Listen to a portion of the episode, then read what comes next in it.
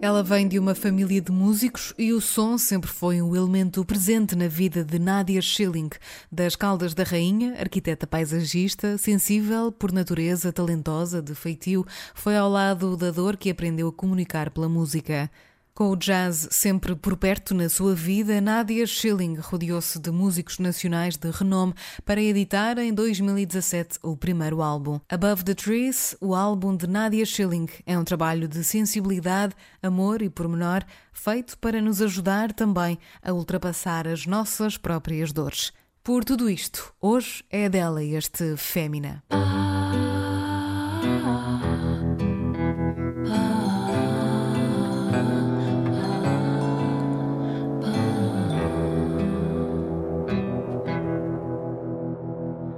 Confesso, há muitos anos tem vindo a crescer, com interrupções, é certo, mas para depois sempre voltar com mais força e mais veemência, a necessidade íntima de organizar melhor a teia rica e desordenada da vossa identidade.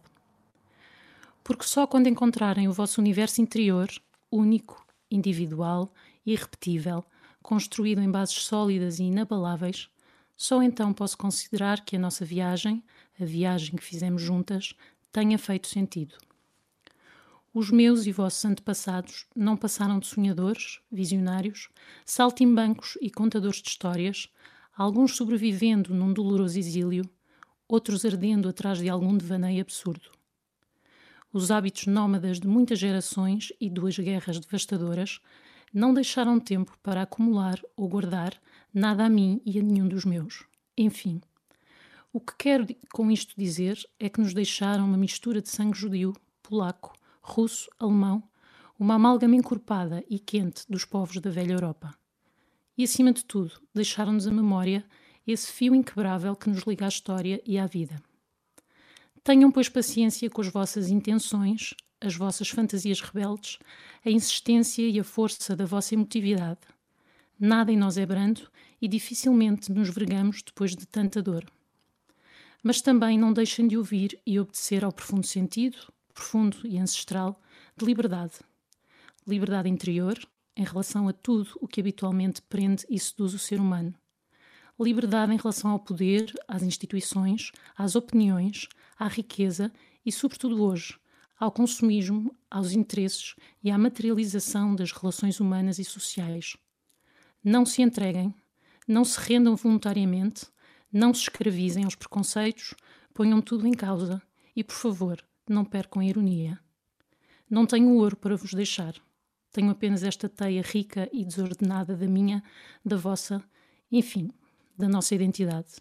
E espero que um pouco desse infinito para onde se esticam as catedrais. Fémina, com Vanessa Augusto. Olá, Nádia. Bem-vinda ao Fémina. Obrigada por Obrigada. para estar aqui.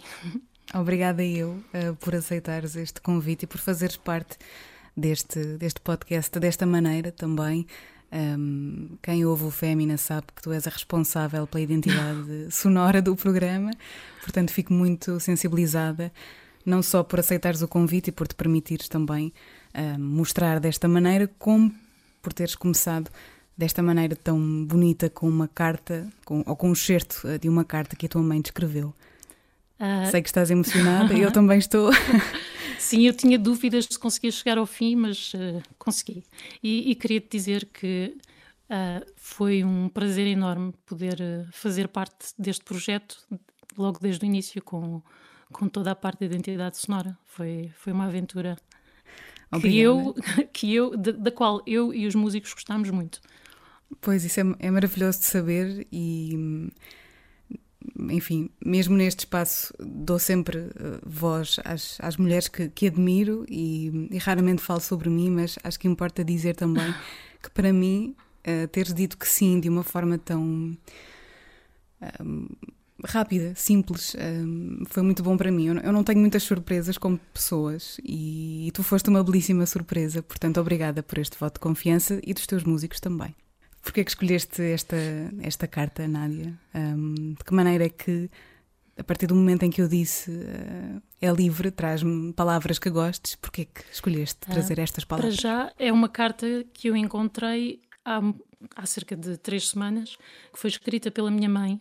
Um, ela, ela faleceu já há oito anos, por isso foi assim um momento muito muito emotivo. Quando encontrei esta carta, fiquei, acho que fiquei pelo menos 24 horas muda.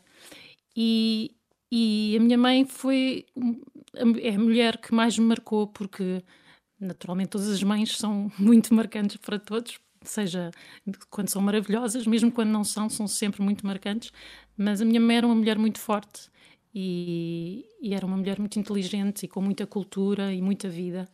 E, e foi ela que me deu, que, que, serviu de exemplo, foi ela que me construiu, de certa forma, também.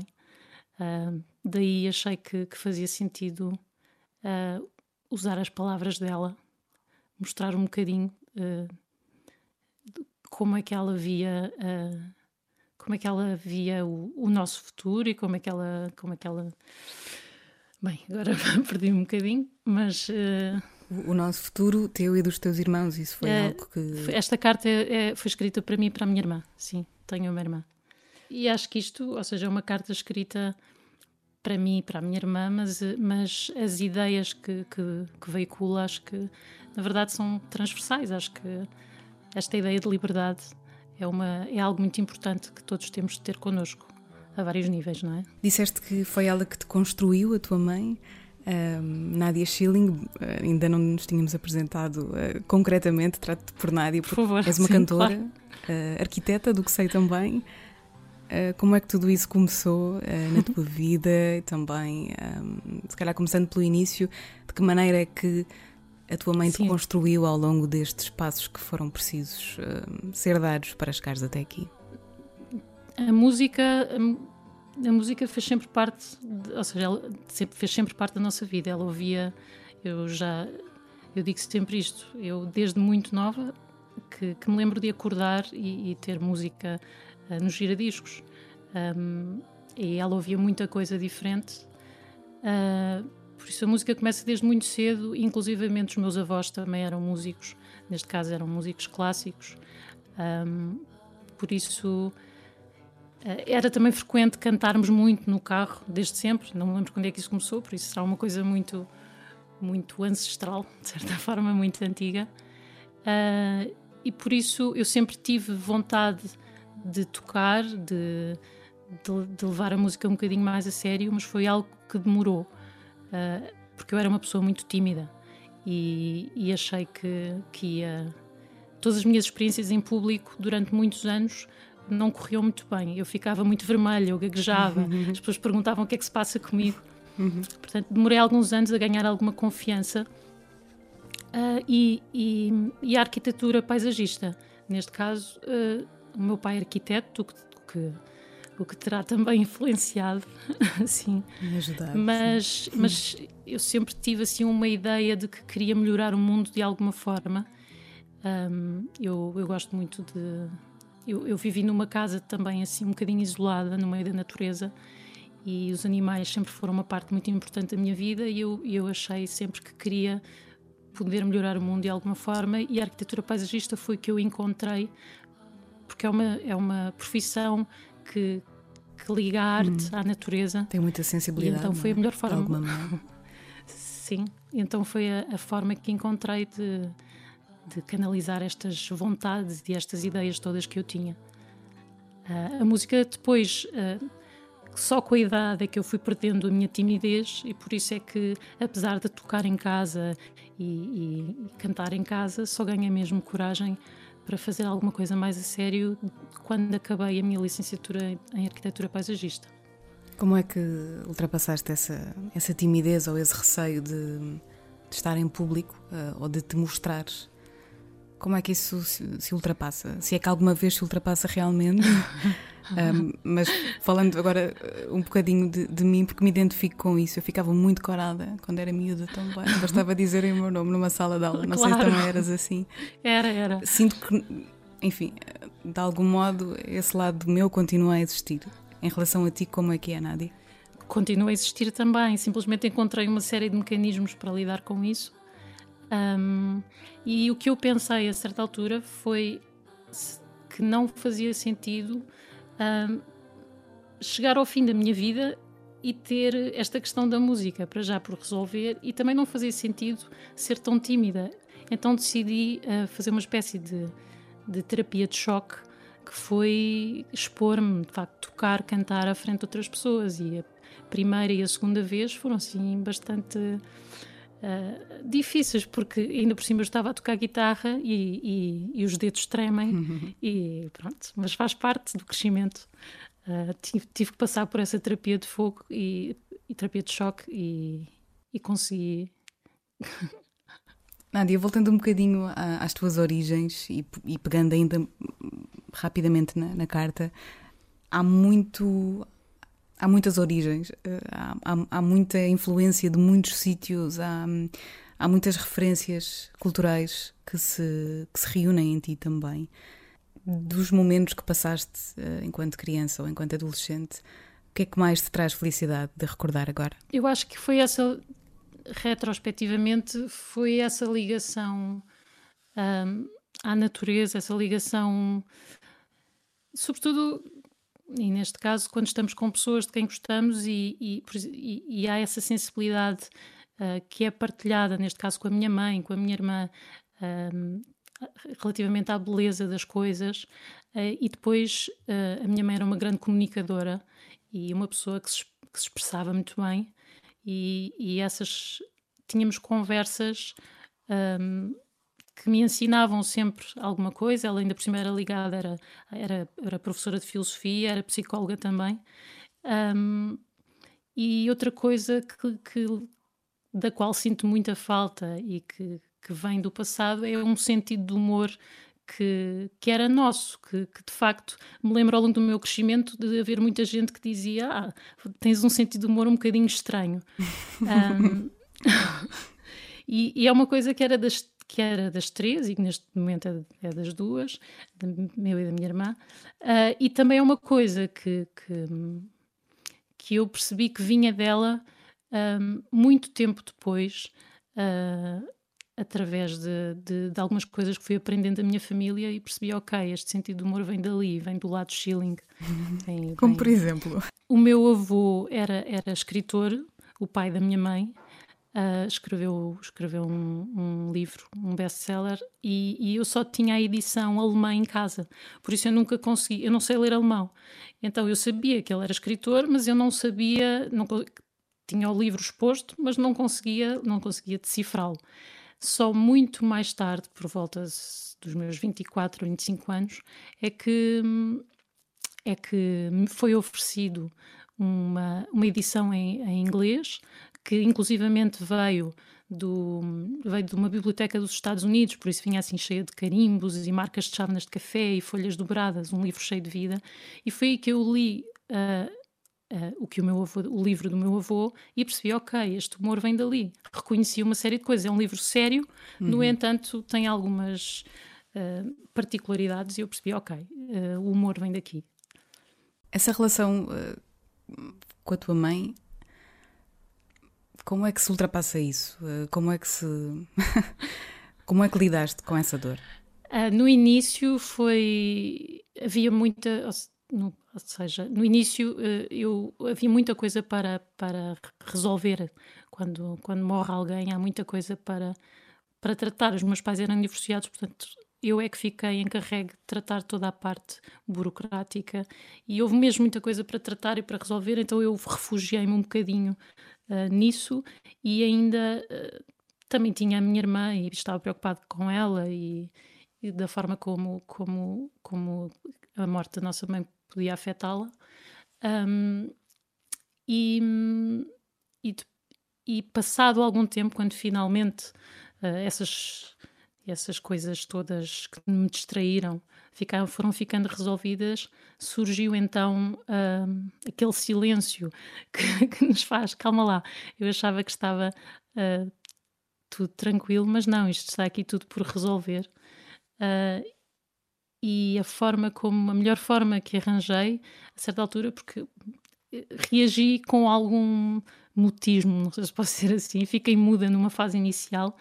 Um, e então, a certa altura, peguei numa guitarra e fiz uma música, e fiz outra, e fiz outra, e, e fazer um conjunto de canções onde consegui expressar o que estava a sentir, foi a forma que encontrei para, para canalizar de forma positiva, uh, acho eu, um, tudo aquilo que tinha acontecido. Eu há pouco tempo encontrei um texto, uh, na verdade era alguém a citar um, um texto assim, não, não tenho a fonte, não, não sei quem, quem escreveu, mas que dizia a morte de alguém é como, é como se fosse, é como se estivéssemos num barco que vai ao fundo e a certa altura vemos-nos no mar e estamos rodeados de destroços e agarramos-nos ao que é possível.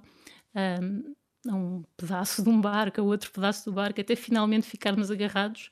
E as ondas uh, à nossa volta são numa fase inicial muito grandes e a certa altura vão-se, vão-se à medida que o tempo vai passando, as ondas vão ficando cada vez mais uh, espaçadas e eventualmente intensificam-se e voltam a espaçar.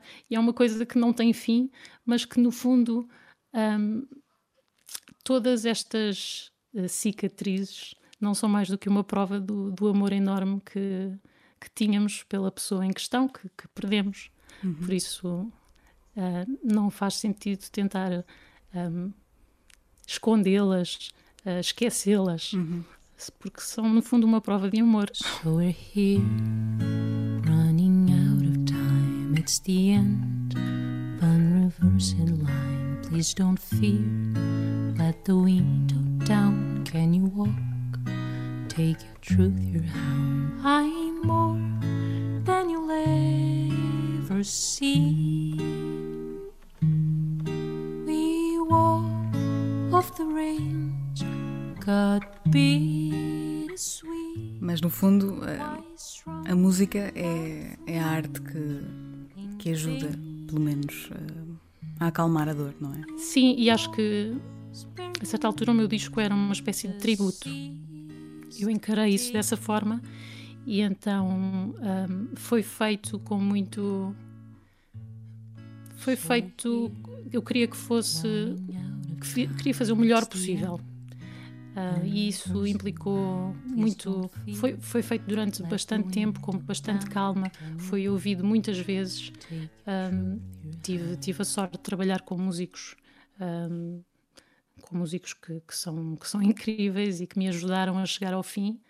E, e a verdade é que no dia em que, em que recebi o disco e, e lembro-me de certa altura segurá-lo e olhar para ele, foi um momento muito, muito emocionante e ao mesmo tempo percebi que tinha chegado ao fim de, deste, deste percurso que uhum. fiz para lidar com a perda da minha mãe. Ao fim, àquela fase. Pelo menos tinha conseguido. Aquele sim, ciclo. Pelo menos tinha menos, é? conseguido é? um, canalizar, organizar de certa forma o que, o que se sentia. Pensar na, na, morte de uma forma geral daqui para a frente é algo que, que te assusta ou essa metáfora do, do barco um, de alguma maneira pode acalmar? Costumas pensar nisso? Tira-te o sono? Uh, Tira-me. Ajuda. Uh, a metáfora do, do barco ajuda. Um, tira-me o sono ah, muito de vez em quando, quando tenho algum receio de perder uh, aqueles que me são queridos. Eu tive, tive muitos animais e eles. E tenho, e geralmente vivem muito tempo. Eu recentemente perdi um gato com 17 anos, que era, que era um grande amigo, e foi devastador. Um, hum. Uhum. É devastador sempre, mas imagino que 17 anos e, seja violento. Portanto, sim. eu acho que não há, não há como nos precavermos de, de ficarmos devastados durante um tempo, quando lá está, quando gostamos muito uhum. uh, dos animais ou das pessoas, mas quando percebemos que, para já que é inevitável e depois que, que na verdade é, é como eu estava a dizer, é, é porque existiu um, um, grande amor, ou um amor por essa pessoa, por esse animal. Uh, uhum. Acho que nos entregamos simplesmente ao que, é, ao que é a vida, não é? E a morte. O que é que já aprendeste sobre ti, Nádia, nestes anos todos de vida? Um, que eu não sei quantos são, não preciso de saber, mas o que é que, o que, é que já aprendeste nesta, nesta vida que te, que te ajuda a ser melhor? Eu acho. Ou ser mais? eu acho que uma, uma, uma aprendizagem importante que fiz foi que eu tive este modelo de, de ter uma, uma mulher muito forte na minha vida desde cedo e, e de facto eu sabia que tinha força, mas uma das maiores aprendizagens que, que fui fazendo foi que foi, foi, lida, foi a perceber que, que era de facto uma pessoa forte e, e com capacidade para enfrentar uh, momentos difíceis. Às vezes, até, até não é preciso ir para uma coisa tão intensa como a morte, obviamente, mas mesmo profissionalmente, em que, uh, não digo tanto na música, mas na arquitetura paisagista, um, é assim, sobretudo quando estamos a executar obras e, e lidamos com empreiteiros, construtores, engenheiros, uh, às vezes temos que ser assim muito determinados para levar as nossas ideias até ao fim. E eu fui aprendendo que conseguia um, isto sem querer. Eu, eu, por exemplo, quando era adolescente, mesmo miúdo, eu sei que tinha uma espécie de hipersensibilidade em relação ao hum. mundo. E, e essa hipersensibilidade teve que teve que, que mudar, teve que, que, tive que a proteger ou ela transformou-se, não sabem qual é que foi o fenómeno, mas para chegar depois a uma obra e estar a ralhar com um, com um homem de às vezes de 60 anos, que, que, já faz isto há muitos anos, uhum. um, tive que descobrir, tive, tive que me descobrir. Portanto, eu acho que... É o chamado enriquecer, não é? Sim. Por isso acho que essa força que, que descobri foi, foi a maior aprendizagem.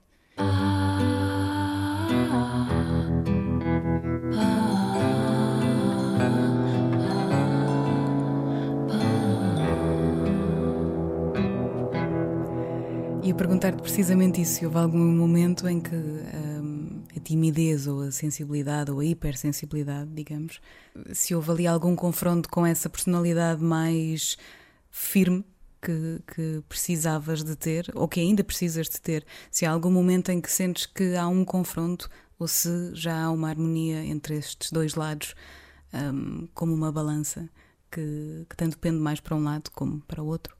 Eu encontrei uma harmonia, mas ainda existem episódios de confronto. depende das situações que me vão surgindo. Ainda há alguns episódios em que depende também das pessoas com quem lido. E neste momento estou a pensar de, na arquitetura paisagista.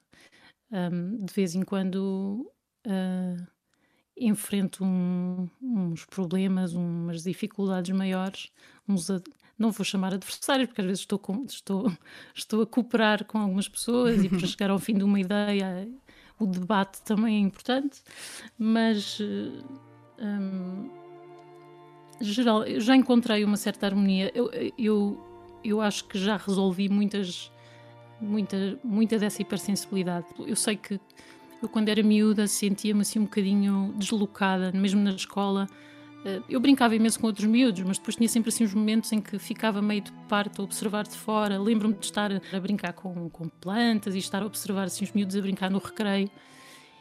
Lembro-me, inclusivamente, de, de, haver uma espécie de intervenção a certa altura em que uma professora me veio chamar porque estava muito preocupada por me ver ali meio isolada e achou meio estranho.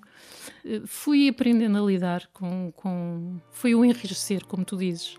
Fui enriquecendo um, e sem querer perder uh, um, essa sensibilidade, porque também não queria uh, desligar-me, desligar em relação a, a uma série de, de questões. Ainda, ainda, ainda consigo ficar bastante perturbada com. Não sei se é fruto dessa, também é fruto dessa sensibilidade de certa forma, mas um, quando vejo uma série de coisas do mundo uh, sobretudo agora, são coisas que uh, perturbam-me muito. Mesmo tenho insónias, penso muito no que está a acontecer. Um, não, essa sensibilidade exige, existe, mas, mas neste momento teve, eu tive que aprender a, a usá-la e ao mesmo tempo a, a conseguir funcionar uh, num mundo que muitas vezes não é fácil. Alguma vez te foi ou te sentiste desconfortável a ser tu mesma? E a ser mulher? Sim, muitas vezes, muitas vezes me senti desconfortável em ser, em ser eu mesma. É, este exemplo uh, do contexto dos, dos projetos, das obras, é um. A maior parte das arquitetas, por exemplo, que conheci, com quem trabalhei, eram pessoas muito. Tinham, tiveram que desenvolver uma certa agressividade, às vezes no trato com, com, com os homens com quem trabalhavam, um, porque é um meio. É um meio, é um meio complexo. Não conheço nenhuma mulher que não se tenha sentido desconfortável na sua própria pele, uh, acho eu. Sem Portanto... dúvida. Não, são muitas as, as, circunstâncias em que, em que fui colocada à prova, uh, em que, mas, mas eu, eu desde muito cedo eu tive eu tive uma série de amigos homens e, e para ser franca e eles foi sobretudo, tive, tive uma pessoa muito importante na minha vida, que era quase como um irmão, que eu quando, quando tinha cerca de 14, 15 anos conheci uh, um, uma pessoa que tinha um, um, um, grande amigo que se chamava Eduardo de Souza e que tinha 9 anos a mais do que eu. E, e, e, coincidiu com uma altura em que os meus pais estavam a divorciar, então eles estavam a resolver as, as questões deles e, e, o Eduardo interviu um bocadinho porque viu que eu estava numa fase um bocadinho solitária, porque ele era amigo de amigos meus, e, e ele a certa altura ensina uma, uma coisa muito simples e muito importante. Houve um dia em que ele, ele veio ter comigo e percebeu que estava um, um, um rapaz, um homem, a chatear-me a dizer uma série de coisas que, que, não faziam sentido e eu não estava a conseguir lidar muito bem com a situação e então hum. ele, ele interrompeu aquilo, mas depois chamou-me à parte e disse mas porquê que uh, não puseste no lugar e mandaste simplesmente dar uma volta? E eu pensei, tinha à volta de 16 anos e pensei, uhum. de facto eu posso fazê-lo. Porquê é que não o fiz? Eu não sabia que não tinha, para já não tinha sido colocada naquela situação. E depois uh, percebi, claro, mas eu, eu tenho, eu posso fazê-lo. E a partir daí um, passei, passei a fazê-lo na vida em geral, uhum. quando é possível, não é? Nem sempre é possível. Falavas há bocadinho, Nádia, que estes assuntos um, da, da, contemporaneidade, nós, nós estamos a gravar este podcast à distância, uh, através das novas tecnologias, portanto. Um, no meio deste contexto e no meio deste, deste mundo cada vez mais do avesso, ser mãe é um desafio maior? Um, sim, sem dúvida. Quer dizer, sim, sim, é. Um, também te tira o sono? Tam, também me tira o sono, ou seja, preocupa-me, ou seja, eu tenho que ser, tenho que ser positiva e tenho que acreditar que, que isto tudo. Um, pelo menos meu, penso que seja o meu papel como mãe, para já, é, é lidar com as adversidades de uma forma que, que penso, ok, isto, isto seja o caminho mais curto ou mais longo, mas vai-se vai -se, vai -se encontrar um caminho e vai-se resolver e isto mas és uma pessoa positiva. Sou, então. eu sei que é eu sei que faço música assim meio um, taciturna. não era isso. Não, mas sou, sou. Isso foi isso é uma coisa que, da qual é um. Acho que posso dizer que é uma das minhas qualidades, mas sim, sou, sou uma pessoa uhum. positiva. Um, e, e, às vezes é preciso passar por algumas tempestades para, para sair delas mais forte e, e mesmo é uma forma. Se calhar há coisas que têm que ser resolvidas e, e neste momento estamos a lidar com elas e a tentar evoluir e crescer e a questão da pandemia aí é um bocadinho mais imprevisível o que é que vai acontecer, mas estamos todos, ou quase todos, a fazer um esforço, um esforço grande para, para resolver isto da melhor forma. Como é que, como é, que é ser mãe uh, em 2020 e como é que também a maternidade um, apareceu a maternidade na tua vida? Foi uma coisa... Uh, pronto, vou dizer aquele clichê, não é? O clichê que é uma coisa maravilhosa mas que, mas que no, no balanço dos dias, uma das coisas que me apercebi, sobretudo recentemente, quando estava a rever uma série de fotografias e a escolher para fazer um álbum, foi. Um, tive muitos momentos, foram maioritariamente felizes, uh, sendo mãe, uh, porque, porque depois tenho, tenho um filho muito alegre, uh, que tem imensa graça, e, e então e ele não foi logo para a escola, foi só recentemente, uhum. foi logo interrompido agora com a questão da pandemia, mas, mas passei muito tempo, temos passado muito tempo juntos e, e agora preocupa-me um, o que é que, o que é que para já que vida é que ele vai ter, porque neste momento ele, ou seja, ele não tem irmãos, então uh, não tem interagido com outras crianças, não tem ido à escola, não pode ir a parques infantis. tem sido assim uma vida um bocadinho uh, limitadora para ele. Uhum. Um, é uma coisa que me preocupa, mas eu penso que alguns meses não farão uh, grande estrago. Uhum. Por isso é que, que espero que, espero que isto passe o mais rapidamente possível. Uh, ser mãe em 2020 uh, é importante. Quero, quero muito conseguir passar-lhe uma série de, de bons valores. Mas é, que é, é, curioso porque eu estava precisamente a lembrar-me da carta da tua mãe e a pensar o que é que a tua mãe te passou a ti que tu gostarias de transmitir enquanto mãe agora? Uh, é essa ideia de liberdade, de, de empatia para com o mundo. Uh,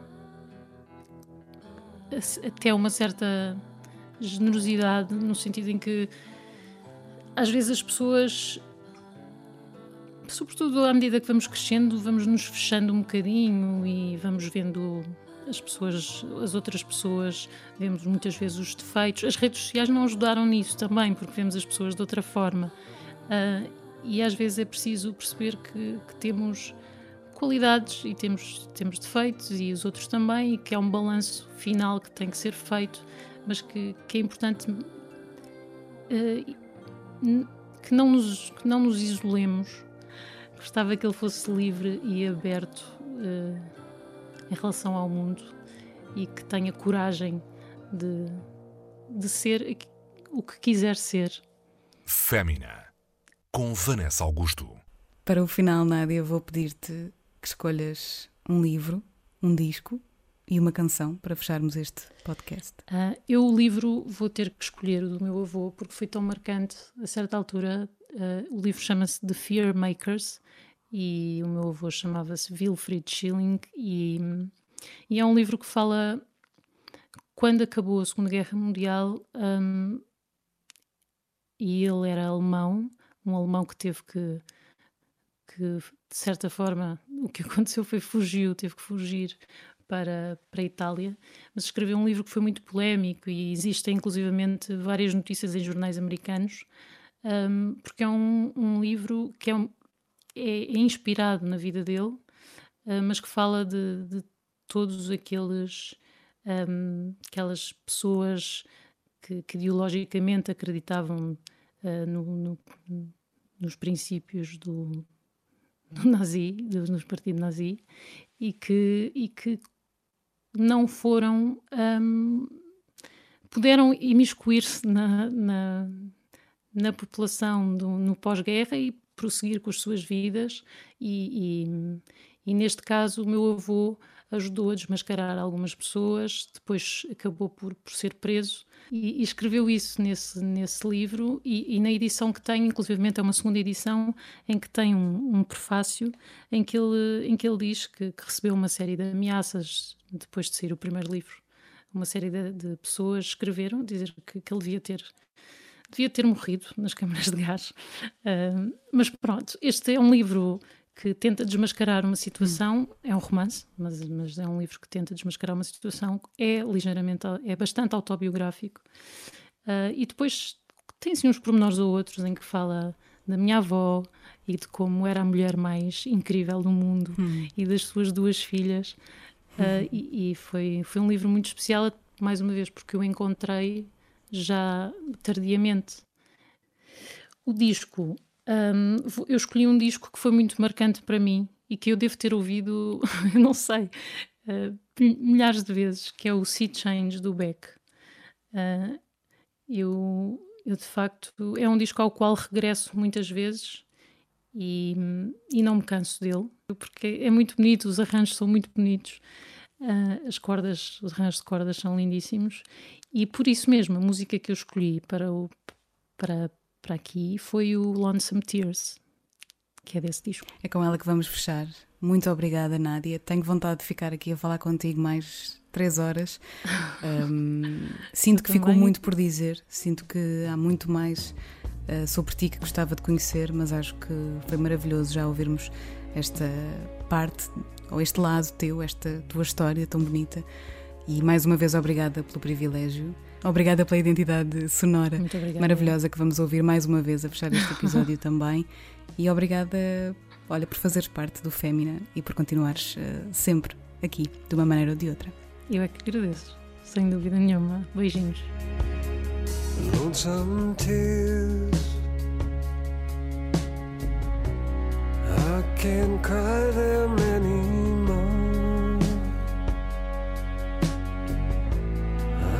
can't think of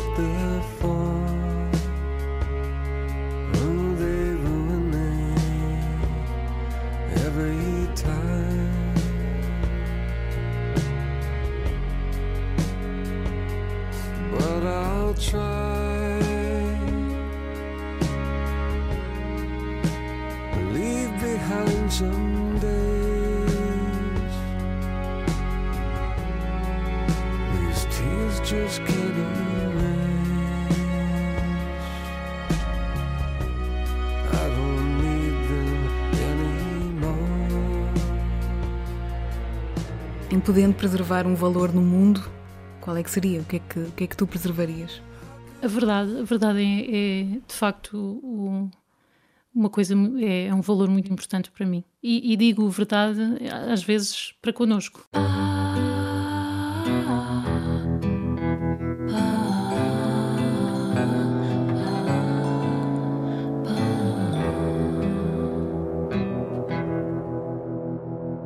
Este programa está disponível no Spotify, Apple Podcast e RTP Play.